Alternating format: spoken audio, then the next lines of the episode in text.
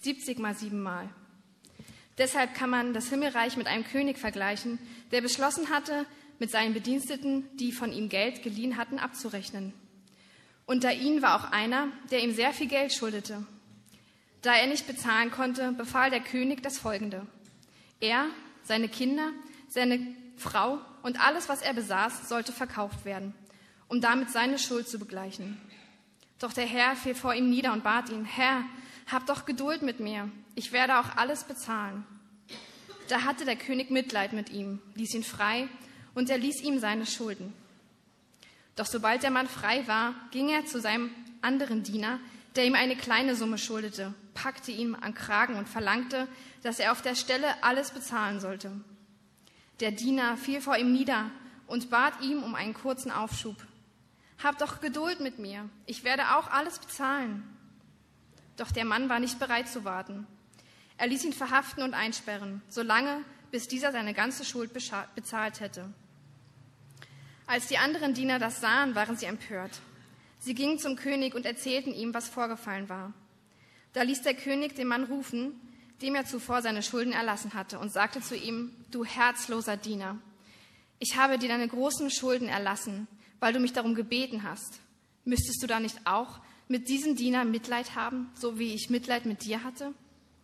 Der König war so zornig, dass er den Mann ins Gefängnis werfen ließ, bis er seine Schulden bis auf den letzten Pfennig bezahlt hatte.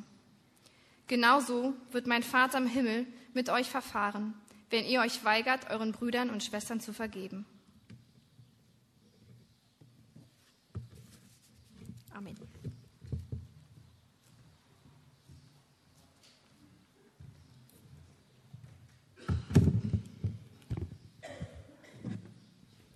So, ich denke, die Geschichte spricht unmittelbar und direkt für sich selbst. Deswegen gebe ich euch mal jeder eine Minute Zeit. Könnt ihr mal drüber nachdenken und dann fange ich an.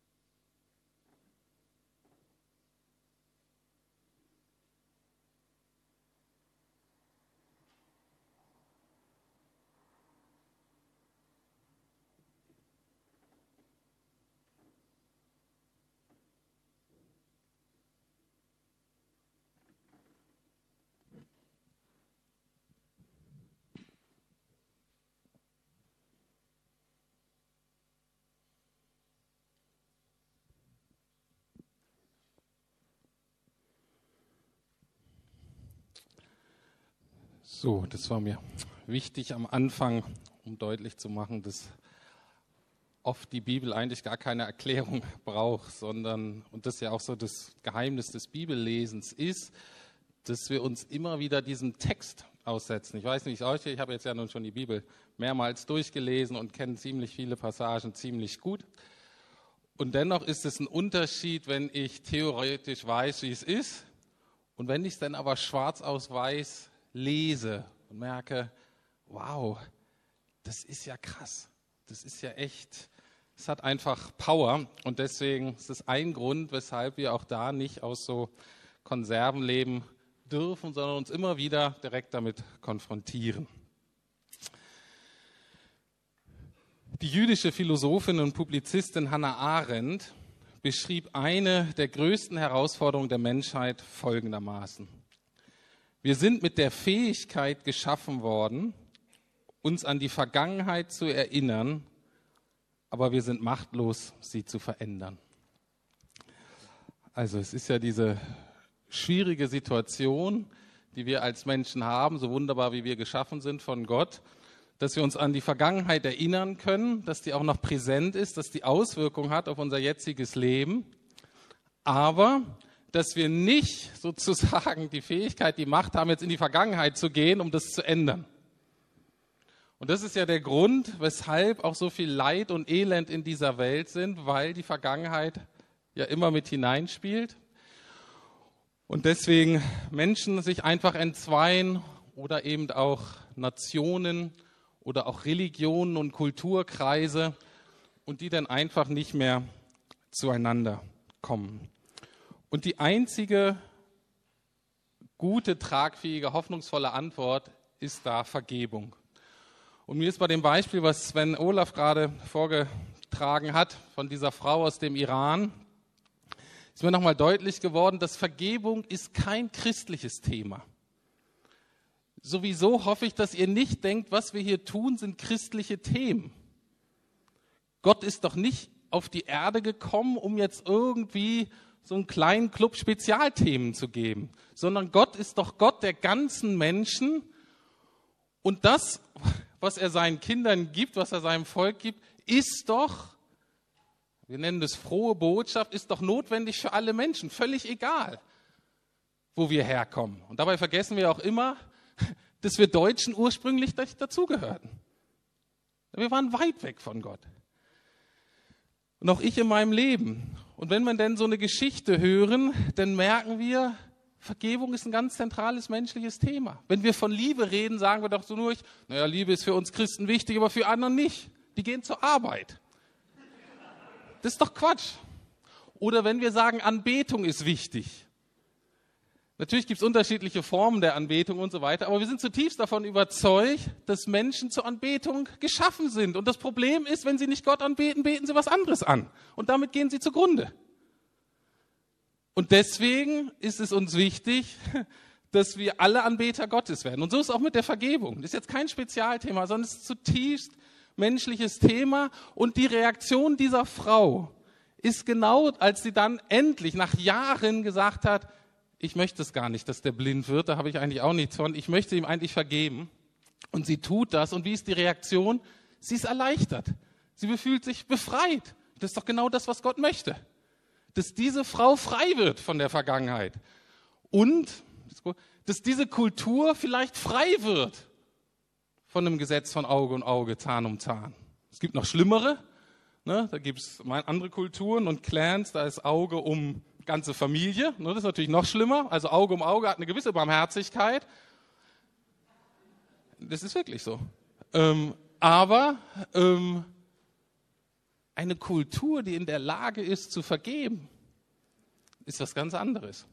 Deswegen zum Beispiel ein Segen für Südafrika, das erwähne ich jetzt nur kurz, dass Nelson Mandela in diese wichtige Position gekommen ist. Warum? Weil dieser Mann lernen musste selber, was Vergebung heißt. Und dann kann so ein Mensch eine Kommission einrichten, die heißt Truth and Reconciliation, also Wahrheit und Versöhnung. Ja, wie kriegt man das zusammen? Ne? Und er hat es erlebt. Er war überzeugt, dass das möglich ist. Die einzige Chance, die wir für unser kaputtes Land haben, ist, dass die Wahrheit auf den Tisch kommt und dennoch das letzte Ziel, was wir ver verfolgen, muss die Versöhnung sein. Und das war mir jetzt einfach ganz wichtig, am Anfang das deutlich zu machen. Es geht hier nicht um irgendeine kleine Privatethik, wenn ich heute und nächste Woche über Vergebung rede, sondern es geht um gute Nachricht. Natürlich für dich und mich zuallererst, dann aber für deine Familien und letztlich auch für unsere Stadt, für unsere Kultur und so weiter. Also, die Geschichte beginnt ja damit, dass Petrus fragt, wie oft er vergeben muss. Also er wusste, dass er vergeben musste oder dass Vergebung wichtig ist. Das wusste er als Jude natürlich. Jesus hatte vorher auch schon mehrmals darüber gelehrt. Und ähm, ich habe in einem Kommentar gelesen, dass so die Standardanweisung eines jüdischen Rabbis der damaligen Zeit war, dass man die gleiche Sache dreimal vergeben musste. Ähm, und da hat Petrus gedacht, naja, ich kenne ja meinen Freund Jesus, der hat ja in der Regel höhere Standards. Dann sage ich, dann sage ich mal siebenmal. Ne? Da hat er sich schon weit aus dem Fenster mit gelehnt und hat gedacht, jetzt bin ich ein ganz toller Hecht. Soll ich dem siebenmal vergeben, meinem Bruder? Und was sagt Jesus? Er sagt nicht 490 Mal. Ne? Weil die hat man zum Beispiel in der Ehe, die hat man gut nach sieben bis zehn Jahren, selbst in einer guten Ehe, locker aufgebraucht und dann kommt die Scheidung. Ähm, und vielleicht haben wir auch so viel Scheidung, weil die Leute das wörtlich nehmen. Ähm, auch im christlichen Bereich, ich weiß es nicht. Was Jesus antwortet ist, auch anhand der Zahlen, die er benutzt, ist immer wieder. Immer wieder. Und deswegen ist die Kernaussage dieser Geschichte im Folgenden, Verse 32 bis 33. Ah ja, klappt. Ähm, da sagt Jesus eben indirekt durch die Geschichte, du böser Mensch, deine ganze Schuld habe ich dir erlassen, weil du mich angefleht hast. Hättest du da mit jenem anderen Diener nicht auch Erbarmen haben müssen, so wie ich mit dir Erbarmen hatte? Und deswegen ist die ähm, Geschichte auch so überführend. Das ist eine typische Jesus-Geschichte. Ne? Weil er, ähm, das erinnert auch so ein bisschen an, wer das kennt, die Geschichte von David und Nathan, so ein typischer prophetisches Element da drin. Die Geschichte wird so erzählt, wo alle den Kopf stellen und sagen, so ein Depp, wie kann das nur? Und dann aber im nächsten Moment, wenn wir den Heiligen Geist Raum geben, merken, ah, das bin ich ja selber. Ich bin ja hier der Depp. Ich bin ja hier der hartherzige Diener. Und das ist genau die Funktion von solchen Geschichten die hören wir, die möchte Gott in unser System einpflanzen. Und wenn wir sie nicht gleich verstehen, dass der Heilige Geist die nutzen kann in der Situation und uns überführen kann, sagen, siehst du, jetzt bist du dran, jetzt bist du gemeint. Und weil das so wichtig ist, weil bei dem Thema Vergebung eben das, was Gott tut in unserem Leben und das, was wir tun, so eng miteinander verbunden ist, habe ich gedacht, ist es wichtig, dass wir uns das mal ein bisschen genauer angucken heute und nächste Woche. Ganz am Anfang ein paar Definitionen, damit wir das besser greifen können. Was ist Vergebung? Im Deutschen ist es ja interessanterweise das gleiche Wort. Wir sagen Sünde oft, beschreiben wir ja auch als Schuld. Und Schuld im Sinne von, ich bin schuldig an dir geworden, was weiß ich, weil ich dich angelogen habe oder weil ich Versprechen nicht gehalten habe. Aber im gleichen Seite reden wir auch von Schulden, wenn wir finanziell bei jedem jemanden in der Kreide stehen. Und deswegen können wir als Deutsche schon sagen, Sünden sind sozusagen moralische Schulden anderen gegenüber. Wir stehen da irgendwie in der Kreide. Und müssten sie eigentlich auch irgendwie zurückzahlen. Wenn wir uns jetzt mal die biblischen Wörter angucken für Vergebung, da ist im Hebräischen heißt das äh, Wort für Vergebung hat die Wurzel hochheben und wegheben. Also etwas soll hochgehoben und weggehoben, weggetragen werden. Beim Griechischen ähm, überwiegt die Bedeutung von befreien und loslassen. Wenn wir das jetzt mal zusammen machen und uns im Deutschen das Wort Vergebung angucken, wo die Wurzel ja, oder der Stamm da geben ist, dann können wir uns das so merken. Vergebung ist der Vorgang, in dem wir etwas Negatives loslassen oder hochheben und weggeben, nämlich Schuld, Schmerz, Verletzung und so weiter. Und stattdessen geben wir etwas Positives zurück.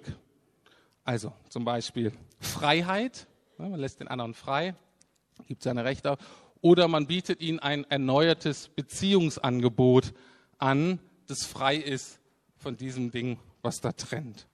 Das, darum geht es praktisch bei der Vergebung amerikanischer christlicher Psychologe hat es mal folgendermaßen ausgedrückt. Bei echter Vergebung entscheidet sich jemand, der eine Verletzung von einem anderen erlitten hat, sein oder ihr Recht auf Verbitterung und Zurückzahlung aufzugeben. Stattdessen bietet diese Person oder in Gruppe und Nation dem Täter Barmherzigkeit an. Da wird es nochmal ganz deutlich, dass ähm, einerseits das ganz richtig ist, unser Empfinden, dass wir ein Recht haben auf Zurückzahlung, wie auch immer. Und wir deswegen auch ein Recht empfinden, dass wir jetzt ärgerlich sind und bitter und so weiter. Und Vergebung des Prozesses ist, diese Rechte aufzugeben, also loszulassen und aber auch was Positives eben zu geben, wie Barmherzigkeit. Also echte Vergebung hat mindestens zwei Voraussetzungen. Erstmal muss man anerkennen und auch zugeben, dass eine Ungerechtigkeit, eine Verfehlung oder eine Verletzung stattgefunden hat. Also Menschen, die immer sagen, ach ja, ist jetzt nicht so schlimm und ja, es war nicht ganz gut, aber gucken wir nicht, die sind gar nicht, die kommen nie zur Vergebung. Warum? Weil die nie ehrlich zugeben, wow, das hat mir richtig wehgetan. Das, das tut, das beeinflusst mein Leben negativ. Das ist der eine Punkt. Und der andere Punkt ist, die Person, die vergeben soll oder muss, handelt freiwillig und ohne Druck. Also man kann nicht, also man kann Leute sagen, hör zu, du musst jetzt hier vergeben oder ähm, das wäre jetzt nötig für dich, um weiterzukommen, dass da Vergebung dran ist. Aber du kannst Vergebung letztlich nicht verordnen. Du kannst jetzt Leute nicht manipulieren und unter Druck setzen und sagen, wenn du das und das machst, dann hast du vergeben. Ne, dann kannst du irgendwie ein paar Worte reden oder so, aber das Entscheidende kriegst du nicht unter Druck hin. Da sind so, hallo, schönen guten Tag, sind ein paar Gäste. Hier vorne sind noch Plätze frei. Tut mir leid in der ersten Reihe, aber äh,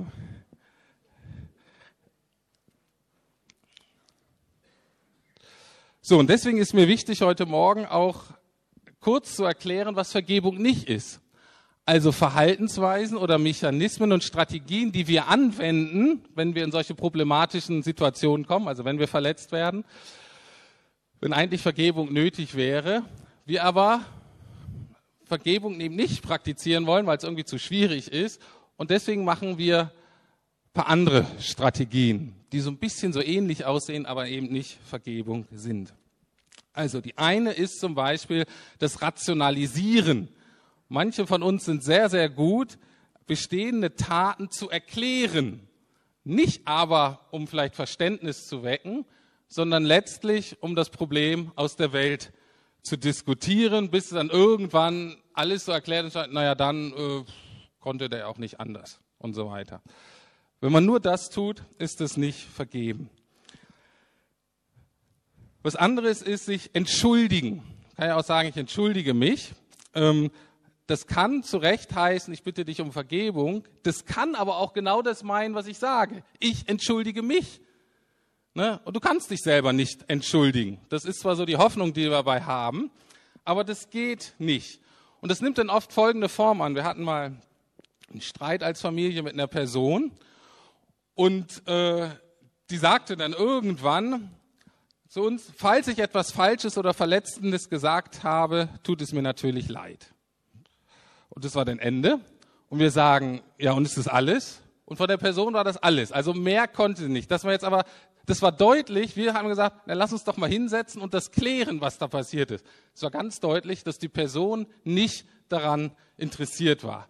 Sondern die hat gesagt, na ja, es kann natürlich irgendwie sein, dass ich was falsch gemacht habe und dann tut mir das auch leid. Aber jetzt lass mich bitte in Ruhe damit. So entsteht keine Vergebung und so entsteht letztlich auch keine Versöhnung. Es gibt manchmal so einen schwierigen Tatbestand, wenn etwas passiert, was verschiedene Ebenen hat. Also zum Beispiel eine persönliche Ebene, aber eine rechtliche Ebene. Also nehmen wir mal an, du ähm, bist in einen Autounfall verwickelt von jemand, der alkoholisiert gefahren hat. Und der hat dich im betrunkenen Zustand, sag ich mal, angefahren, sodass du verletzt bist. Dann sind da zwei Ebenen. Persönlich bist du aufgerufen, diesen Menschen zu verzeihen. Wie du das denn machst, können wir dann noch gucken. Aber das ist erstmal auf, ähm, ähm, deine persönliche Aufforderung, dem jetzt nicht Groll zu sein oder bitter oder dem, was weiß ich, das Leben schwer zu machen, sondern dem zu vergeben. Gleichzeitig wäre es aber ein Trugschuss, dass wir sagen, na dann darf ich ihn auch nicht anzeigen. Es könnte zum Beispiel sein, dass du denkst, nein, dieser Mann fährt immer alkoholisiert äh, Auto und der ist eine Gefahr. Nicht nur für mich, sondern für andere. Und für den wäre es einfach mal gut, sein Alkoholproblem in den Griff zu kriegen. Und bis dahin wäre es wahrscheinlich wichtig, dass der seinen Führerschein los wird. Und deswegen kann es trotz Vergebung notwendig sein, diesen Mann anzuzeigen. Versteht ihr das? Also, nur weil ich ihn innerlich vergeben habe, was wir auch sollen, kann das sein, dass da noch eine andere Ebene läuft, wo wir sagen müssen, da muss er sich noch rechtfertigen, um auch größeres Leid letztlich zu verhindern. Ein wichtiger Themenkomplex ist folgender, ist es, ist es so, dass wir etwas Schlimmes vergessen, wenn wir es vergeben haben? Es war mal eine Zeit, auch so in der christlichen Seelsorge, dass das manchmal so propagiert wurde, ist jetzt eher seltener, aber es sagt, wenn du richtig vergeben hast, dann hast du es auch vergessen. Ähm, das stimmt aber so nicht. Natürlich kann das Vergessen manchmal die Folge sein, aber es ist nicht so, dass das dann kognitiv, also im Nachdenken über die Vergangenheit, völlig weg ist, sondern das Entscheidende ist, dass die ähm, durch die Vergebung sozusagen diese schmerzhafte, dieses Wiederhochkommen des Alten, dass das gelindert wird, dass, das, ähm, dass man davon befreit wird. Eine Psychologin in Psychologie heute, also keine christliche Zeitschrift, schreibt das, beschreibt das folgendermaßen. Wer wirklich vergeben hat, kann auch mit der Erinnerung leben, weil diese durch das Verzeihen ihre schmerzhafte Wirkung verloren hat. Also darauf können wir hoffen dass wenn wir vergeben haben und nach einem Prozess der Heilung, dass man sich Dinge anguckt, ohne dass diese Scham oder diese Wut oder dieser Groll oder diese Angst damit hochkommt, sondern dass ich es angucken kann, ohne diesen emotionalen Rattenschwanz. Und das ist eben das, wo man sagen würde, jetzt aus biblischer Sicht, da hat jemand Heilung und Sieg erreicht, weil die Person dann nicht mehr negativ von der Vergangenheit ähm, beeinflusst wird. Genau, und dann noch, je nach Persönlichkeit, eine sehr gute Strategie ist das Verdrängen. Ne, es gibt so Dickhäuter, die jeden Konflikt aussitzen, ohne ihn wirklich anzugehen. Das Problem ist, dass sich das dann über Jahre so ansammelt und dann doch irgendwann einen Knall gibt oder irgendein Leck im System und äh, dann kommen dann doch so Spitzen raus sozusagen und äh, man merkt, na, der Mensch hätte vorher schon mal, da ist doch was, was mehr wehgetan hat, mehr Schmerz als vielleicht angenommen. Natürlich gibt es auch die gegenseitige Persönlichkeit und die ist auch sehr schwierig, was das Thema Vergebung betrifft. Die sogenannten Mimosen, also es sind Menschen, die in der Regel sehr sensibel sind und auch ein sehr hohes Gerechtigkeitsempfinden haben. Und die holen den Schmerz leider immer wieder hoch. Die können praktisch das von der Vergebung, dieses Loslassen, können die nicht praktizieren, dass sie einfach mal sagen, so jetzt ist das Ding wirklich gestorben. Jemand hat das mal so schön folgendermaßen beschrieben, wenn über eine böse Sache endlich mal Gras gewachsen ist, dann kommt so ein Esel daher und frisst es wieder weg. Ähm, also auch da könnt ihr euch vorstellen, man kommt nie in die Vergebung, in die Versöhnung, wenn das immer wieder hochgeholt wird. Und da ist eben das andere das Problem, das nicht losgelassen werden kann. Während bei dem Dickhäuter, der will, ist eigentlich nie bereit, sich wirklich auch den Schmerzen und den Schwierigkeiten zu stellen. Und das ist sozusagen auch der Grund, weshalb wir diese Strategien anwenden. Weil wir entweder den Schmerz meiden wollen, das heißt uns schmerzhafte Dinge angucken im Leben ist einfach nicht schön, kostet Zeit und kostet Energie und deswegen versuchen wir das zu vermeiden. Eine andere ganz hohe Motivation ist, dass wir sozusagen die soziale oder familiäre Harmonie nicht stören wollen. Gerade bei so Harmoniemenschen ist unendlich schwierig. Die sind verletzt, aber wir wissen, wenn ich es anspreche, ist die Stimmung da äh, dahin und dann ähm, äh, hängt der Haussegen schief und dann ist er knatschig der andere und das will ich nicht. Und dann sagt man nichts. Und dann sagt man nichts und dann sagt man nichts über Jahre. Und dann wird es irgendwann schlimm. Es kann natürlich noch in gewissen christlichen Kontexten verstärkt werden, wenn es ähm, eher darum geht, sozusagen, dass man fromm aussieht, also glücklich und zufrieden und immer so ein Sonntagsgesicht, wenn das wichtiger ist als wirklich geheilte Beziehungen, na, dann ähm, verdrängt man halt lieber und setzt die Maske auf. Und noch ein anderer Punkt, der auch ein Problem ist, ist, dass wir viele von uns unter Leistungsdruck sind und viel zu tun haben im Leben. Und wir sagen, ich habe jetzt keine Zeit für ich muss erstmal die Prüfung machen oder ich muss jetzt den Job machen. Das ist immer was, was man tun muss. Und eigentlich habe ich nie Zeit, mal anzuhalten, um mir das anzugucken. Und auch dann versuchen wir alles Mögliche, aber stellen uns nicht dem schwierigen Prozess der Vergebung, weil der uns ablenken könnte, weil der unsere Leistungsfähigkeit minimieren könnte oder reduzieren könnte. Was höchstwahrscheinlich auch für eine Zeit erstmal geschieht, die aber dann letztlich, wenn du wirklich frei bist, wow, dann hast du ungeahnte Energie wieder frei. Aber erst nach einem Prozess. So, warum habe ich das alles gesagt? Es geht eben letztlich bei der Vergebung nicht nur um Psychohygiene. Die ist auch ein wichtiger Teil. Und es geht auch darum, dass von der Bibel sehr deutlich ist, dass Vergebung an sich nicht das Ziel ist. Vergebung ist nur sozusagen der Weg, um zum Ziel gut zu gelangen. Was ist denn das Ziel? Das Ziel ist immer versöhnte Beziehung. Das ist das Ziel, was Gott anstrebt mit uns und mit seiner Welt. Natürlich erstmal die versöhnte Beziehung direkt zu ihm als Schöpfer und dann auch untereinander. Und da ist etwas, was ich wirklich problematisieren möchte, was ich in mir selbst nach einigen Jahren Christsein entdeckt habe und was ich auch ähm, hier immer wieder entdecke in der Gemeinde, dass wir ein sehr verkürztes Vergebungs- und Versöhnungsverständnis haben. Und zwar operieren wir oft, wenn wir an Vergebung denken, eben in diesem finanziellen Bild. Und ähm, wir haben so das Gefühl, dass wenn mir vergeben ist, besonders erstmal vor Gott, wenn ich Christ werde, dann ist mein Schuldenkonto auf Null. Und dann kann ich erstmal, ne, bin jetzt nicht mehr in der Miese, muss ich jetzt nicht anstrengen, erstmal auf Null kann ich mich entspannen. Das ist ja einerseits auch richtig. Das Problem ist nur, dass Gott ist dann so eine Art Bankdirektor und Jesus wird zum Bankangestellten, dessen Hauptaufgabe ist, mein Konto im Zusammenarbeit mit mir mein Konto auf Null zu halten. Ne? Aber ansonsten, ich gehe praktisch nie den nächsten Schritt. Das bedeutet, was das Thema Vergebung macht, ist, es fördert. Vielen Dank, Gisela. Geht. Genau, mach vielleicht da. Genau, super, danke. Ähm, also, wenn wir denken, dass Vergebung nur darum geht, dass ich mein persönliches Schuldenkonto auf Null halte, was passiert denn da? Da fördert das Evangelium meine Selbstgerechtigkeit. Ich drehe mich nur um mich selbst und gucke, na wie gut bin ich, jetzt bin ich wieder ein bisschen schulden, dann muss ich vergeben. Aber ich drehe mich nur um mich selbst. Und das Entscheidende, was Jesus hier auch sagt, ist, was sollen wir denn werden durch Vergebung? Wir sollen letztlich barmherziger werden. Wozu? Damit wir Botschafter der Versöhnung werden. Natürlich müssen wir dazu erstmal unsere eigenen Sachen regeln, aber das ist nur ein Zwischenschritt. Da müssen wir auch immer wieder regeln. Aber das Entscheidende ist, was wir eben doch letzte Woche ähm, in dem Bibelvers so rauskamen, es ist die herrliche Botschaft der Versöhnung. Und das ist das Ziel bei diesem ganzen Thema ähm, Vergebung.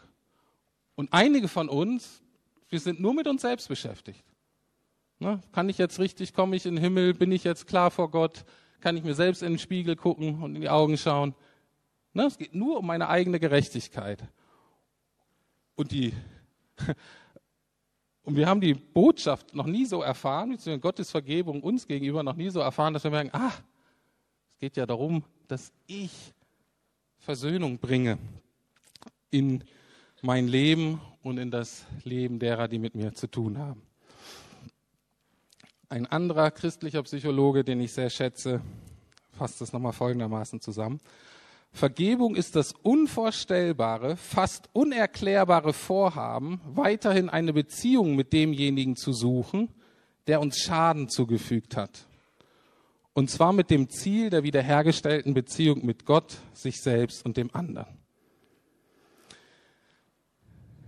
Also, diese Tiefe des, der, der, der, des Versöhnungswillen Gottes hat eine Dimension, wo fast alle von uns sagen, das ist ja verrückt. Das ist ja völlig gegen unsere Natur. Wenn mich jemand verletzt und häufiger verletzt, den meide ich natürlich. Mit dem versuche ich mich irgendwie zu arrangieren. Aber Gottes Ziel ist, nein, wenn irgend möglich, soll auch diese Beziehung bereinigt, geheiligt und zur Versöhnung gebracht werden. Kleiner Doppelpunkt, und das geht dann in die Seelsorge. Natürlich gibt es Menschen, mit denen man nicht in versöhnten Beziehungen leben kann und man sich auch schützen muss. Gar keine Frage. Paulus sagt ja auch, soweit an euch liegt, lebt mit allen Menschen in Frieden. Und es gibt Menschen, die in der Tat nicht in Frieden mit dir leben wollen. Und die muss man erkennen und vor denen muss man sich schützen. Die allermeisten sind aber solche, die zwar eigentlich das wollen, aber weil sie selber nur, auch nur mit sich selbst beschäftigt sind, unfähig sind, das anzugehen und sich deswegen oft blöd verhalten und immer wieder verletzend verhalten. Aber das ist was anderes. Bei denen sollen wir weiter mit sehr viel Weisheit, Gebet und kommen wir nächste Woche auch noch zu gucken, wie kann ich da eine versöhnte Beziehung verfolgen. Aber natürlich gibt es, das will ich auch so sagen, es gibt böse Menschen. Es gibt Menschen, die so weit weg sind von all dem, was Gott eigentlich äh, wichtig ist, äh, und die erkennt man nicht unbedingt, ja. Die riechen nicht nach Schwefel und, und, und was weiß ich. Ähm, können anders sein. Ähm, die eine kranke Freude haben, weh zu tun, nicht in Versöhnung zu leben. Und klar, wenn man mit solchen Menschen zu tun hat, dann muss man sich äh, sehr schützen und auch radikal vorgehen. Aber wie gesagt, das ist eher die Ausnahme, das ist nicht die Regel. Und wenn wir uns das jetzt mal angucken, wie ist das möglich, dass ich jemandem eine Beziehung anbiete, dem er eigentlich Ungutes tut? Ja, dann wird das in der Geschichte deutlich. Es geht nur, wenn ich das selbst zutiefst erfahren habe, immer wieder erfahre, dass genau das zwischen mir und Gott passiert.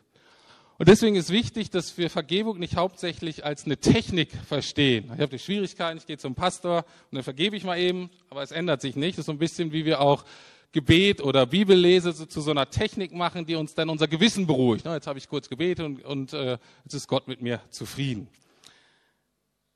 Die Geschichte macht deutlich, es geht hier nicht um eine Technik, die man ab und zu mal anwendet.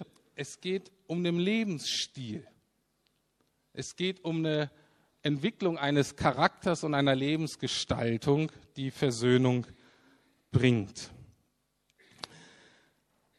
Ein schönes Zitat. Gottes Vergebung mir gegenüber und meine Vergebung anderen gegenüber sind wie die Stimme und das Echo.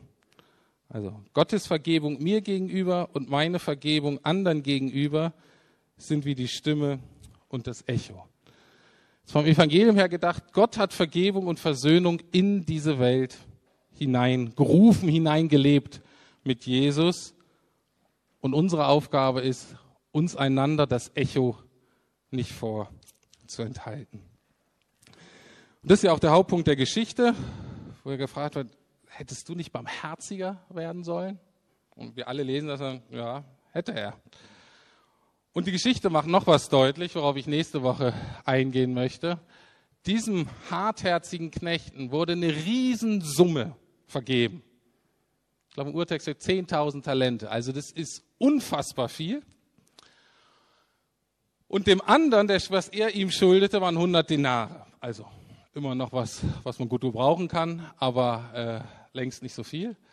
Und da wird auch deutlich, und das macht Jesus deutlich, was Gott uns vergeben hat, ist riesig im Ausmaß, was wir gar nicht richtig verstehen können, weil wir gar nicht verstehen, wie vernetzt wir eigentlich sind und wo Gott überall seine mit involviert ist und wo wir ihn verletzen, wo wir die Beziehung belasten. Und das hat Gott vergeben. Und, ähm, und das, was andere uns antun, ist im Vergleich dazu wenig, sagt auch diese Geschichte. Und da kommen wir aber an das typische Splitter- und Balkenproblem, was Vergebung sehr schwer macht. Und das gucken wir uns nächste Woche an. Dass ich persönlich natürlich immer denke, also meine Schuld, ja, die erkenne ich, aber die, die sehe ich als nicht so groß. Aber wenn jemand mir was antut, dann Riesenunterschied. Und so entsteht ein Unterschied, der nicht leicht zu regeln ist. Aber gut, das gucken wir uns nächste Woche an. Heute möchte ich noch abschließen mit einem anderen Themenkreis, der wichtig ist, wenn wir uns über Vergebung Gedanken machen, der auch nochmal sehr persönlich werden kann, ist die Frage, ob ich mir selber vergeben kann oder muss oder sollte und wie man das macht und was da passiert. Ich weiß nicht, ob ihr das kennt, bestimmt fast alle von euch machen irgendwas und auf einmal merkt man, oh je, was habe ich denn da gemacht? Und die Frage ist dann so, wie konnte ich nur? Und man ist dann total erschüttert und fühlt sich schuldig. Und man hat dann das Gefühl, ich muss mir irgendwie um Vergebung bitten. Die Sache ist die, wenn das läuft, ist das Problem in der Regel nicht nur Schuld, sondern Scham. Ich entdecke was an mir, was ich denke, das ertrage ich ja kaum. Und dann läuft sowas in mir ab wie, ähm, okay, das nächste Mal, das passiert mir nicht nochmal. Und äh, nächstes Mal strenge ich mich aber mehr an. Oder diese Situation werde ich auf alle Fälle meiden. Oder äh, wenn ich jetzt mich wirklich konzentriere, dann schaffe ich das. Ne? Und das zeigt, wo du deine Hoffnung auf Veränderung legst. In dir selbst. Und das ist aber genau das, was Scham in uns macht. Da ist was, was wir von uns entdecken und sagen, oh je, bloß nicht wieder. Das will ich nicht nochmal sehen. Wie entsteht sowas? ganz kurz, ich rede ja immer wieder da über das Thema, weil das wichtig ist. Heute nehme ich mal einen bestimmten Aspekt, um das zu erklären. Diese Reaktionen in uns entstehen, wenn wir unseren Wert als Mensch, als der Person, die du bist, wenn du diesen Wert letztlich nicht in Gott suchst und findest, sondern in etwas anderem. Das möchte ich erklären. Klassisches Bild ist ja ähm, für unsere Beziehung zu Gott und beim Thema Vergebung ist so die Gerichtsverhandlung. Gott sozusagen der letzte Richter. Wir sind angeklagt, weil wir unter anderem, habt ihr das schon mal gesehen? Ganz toll hier oben, die zehn Gebote. Vielen Dank übrigens euch, die es gemacht habt. Ähm, wenn wir die gebrochen haben oder alles Mögliche in so feinen Schattierungen, wir merken, wir sind schuldig. Und Jesus dann sozusagen aufsteht und sagt, okay, ja, du bist zwar schuldig, aber ich nehme die Schuld auf mich, so dass du freigehen kannst. Also Jesus wird an unserer Stelle verurteilt, wir sind frei. Gott und Jesus sind eigentlich, dachten zumindest, Mensch, ist doch toll, was wir hier gemacht haben. Bei der Scham ist es aber so, dass wir auf der Anklagebank sitzen bleiben und mit der Vergebung nichts anfangen können. Die erreicht uns nicht. Ist doch verrückt, oder? Der Vater hat uns vergeben, sagt, ist in Ordnung, ich mag dich, ich nehme dich an, ich liebe dich, ich vergebe dir. Jesus nimmt das auf sich und wir sagen aber, nee, was ich da an mir sehe, bah, das ist ja nett Gott. Also letztlich passiert das ja nett Gott, dass du mich so liebst, aber ich mag mich so nicht. Was passiert denn da? Da passiert Folgendes, dass zwar Gott seine Anklage fallen lässt, aber wir in unserem Leben viele andere sogenannte Götter oder Götzen haben, die uns weiter anklagen. Und die lassen sich nicht, also die verstummen nicht sofort. Welche Götzen können das sein? Das sind so selbstgemachte Götzen, die sich in meinem Leben entwickelt haben durch eben Werte und Ziele, die durch meine Prägung zum Beispiel kommen, durch meine Eltern, durch meine Kultur, durch eigenes Erlebtes, die aber letztlich nicht von Gott kommen. Und wenn Gott sagt dazu, das ist nicht so schlimm, ich vergebe dir, du bist frei, oder er sagt, Jesus hat das getragen, oder Jesus sagt, Mensch, ich liebe dich dennoch, obwohl du so bist, dann sagen wir, ja, aber dieser Götze nicht. Der klagt mich weiter an. Also, wenn wir das nicht erkennen, passiert das oft mit Menschen, die sich nicht gut vergeben können und nicht annehmen können. Die, die, die driften so in die Wellnesskultur. Die sagen, ja, ich muss mal ein bisschen barmherziger mit mir sein. Die sagen, ich muss mal ein bisschen meine Seele streicheln, ich muss mir selber mal was Gutes tun, das ist alles richtig. Aber das wird im Endeffekt nicht zu einer Befreiung und zur Veränderung führen, weil die Anklagen weiter bestehen bleiben. Das ganze Wellnessprogramm bringt nur so einen kleinen Puffer, zeitweise ein bisschen Ruhe. Die Anklage bleibt alles. Bis wir die Götzen in unserem Leben, die uns anklagen, wenn wir was falsch machen, obwohl es gar nichts mit Gottes Geboten zu tun hat, die müssen wir radikal aus unserem Leben entthronen und rausschmeißen. Praktisch, also, stellen wir uns mal eine Situation vor, wo wir denken, oh nein, was hast du da gemacht? Was da ja passiert, ist Folgendes. Wir sind alle nicht so intelligent oder geduldig oder freundlich oder weise oder liebevoll oder unabhängig, wie wir es gerne wären. Ne? Und dann gibt es die Situation und wir merken, ah, das bin ich. Und sind schockiert. Und wir denken, Gott ist genauso schockiert. Gott ist nicht schockiert. Gott sieht das, sagt, Rüdi, ich weiß, dass du so bist. Du lebst seit Jahren in dieser Illusion, dass du nicht so wärst. Ich weiß, dass du so bist. Und ich habe dir vergeben und ich liebe dich dennoch. Und ich kann dich auch mit deinen ganzen Macken gebrauchen. Das ist die Botschaft, die wir dann hören müssen. Und deswegen, ich muss mich aber entscheiden, will ich das loslassen? Will ich meinen Wert weiter in meiner Schönheit, in meiner Intelligenz, in meinem Besitz, in meiner Weisheit, in meiner Freundlichkeit suchen? Dann wirst du letztlich immer wieder scheitern und beschämt werden, weil du nicht so bist, wie du gerne wärst. Und deswegen ist Scham immer auch eine ganz gute Gelegenheit, wo ich überprüfen kann, okay, woran hänge ich jetzt gerade meinen Wert? Und dann zu gucken, lieber Vater, was denkst du denn gerade über mich? Und könnte es sein, dass du dennoch bei mir bleibst, dennoch mich annimmst, obwohl ich so dumm, hässlich, undiszipliniert, keine Ahnung, was ihr alles schlimm findet. Ihr könnt eure Liste da einsetzen. Also, Gott hat seine Anklage fallen lassen. Er klagt uns nicht mehr an. Und wir können uns entscheiden zu sagen, okay, das ist das Urteil, was ich annehme über mein Leben. Ich bin frei von jeder Anklage.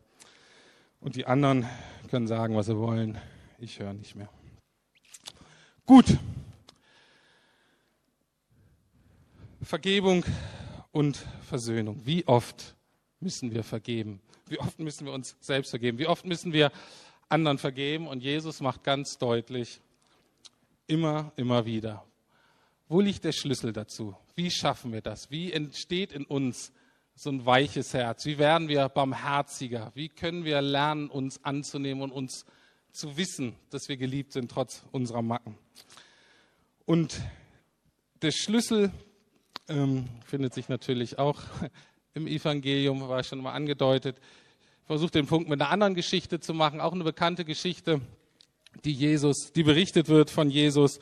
Jesus wird eingeladen ähm, zu einem Gastmahl und der ähm, Gastgeber ist ein religiöser Mensch, der so formal freundlich ist zu Jesus, aber eigentlich ziemlich distanziert.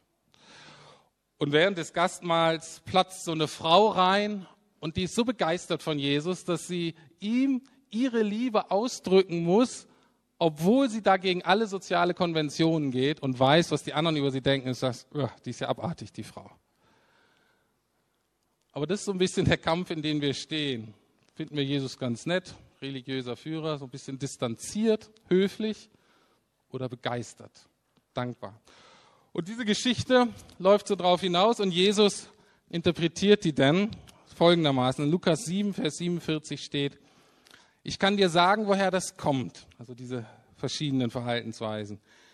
Ihre vielen Sünden sind ihr vergeben worden, darum hat sie mir viel Liebe erwiesen. Wem aber wenig vergeben wird, wie diesem anderen Typen, der dachte, ich bin eigentlich ganz okay, ich brauche keine Vergebung, der liebt auch wenig. Und das ist sowohl in dieser Geschichte als auch in dem Gleichnis, was wir gelesen haben, immer der zentrale Punkt die Erfahrung von Gottes unendlicher Liebe, dass er uns meint, dass er uns all das vergibt, was wir verbockt haben. Und wenn wir das erfahren, immer wieder erfahren, nicht vor 20 Jahren mal bei der Bekehrung, immer wieder erfahren, dann fangen wir auch an, selber mehr zu lieben. Und das heißt, barmherziger zu werden und Botschafter der Versöhnung zu werden. Ich möchte im Gebet abschließen. Lieber Herr, ich will dir so sehr danken, dass du Liebe und Versöhnung und Vergebung in diese Welt hineingerufen hast. Und dass wir wissen, es gibt überhaupt für uns gar keine andere Hoffnung, als dass das wahr ist und dass das mir gilt und dass das meine Lebensgrundlage wird, auf der ich sicher stehen kann. Und ich danke dir, Herr Jesus, dass du das alles getragen hast. Das, was ich jetzt schon weiß von mir und all das, was ich noch gar nicht ahne. Und über allem steht, es ist vollbracht. Und es steht über unser aller Leben, dass du es vollbracht hast für uns. Und dafür danken wir dir. Deswegen wollen wir dich einladen, Heiliger Geist, dass du uns daran erinnerst, wenn wir hartherzig, wenn wir egoistisch reagieren, wenn unsere Scham uns weghält aus Beziehung, dass du uns hinausführst, dass du uns in die Freiheit führst, die Freiheit der Liebe und die Freiheit der versöhnten Beziehung. Darum wollen wir dich bitten, Herr, und wir danken dir, dass wir auch da in den guten Werken wandeln dürfen, die du vorher für uns schon vollbracht hast. Wir preisen dich, Herr Jesus. Amen.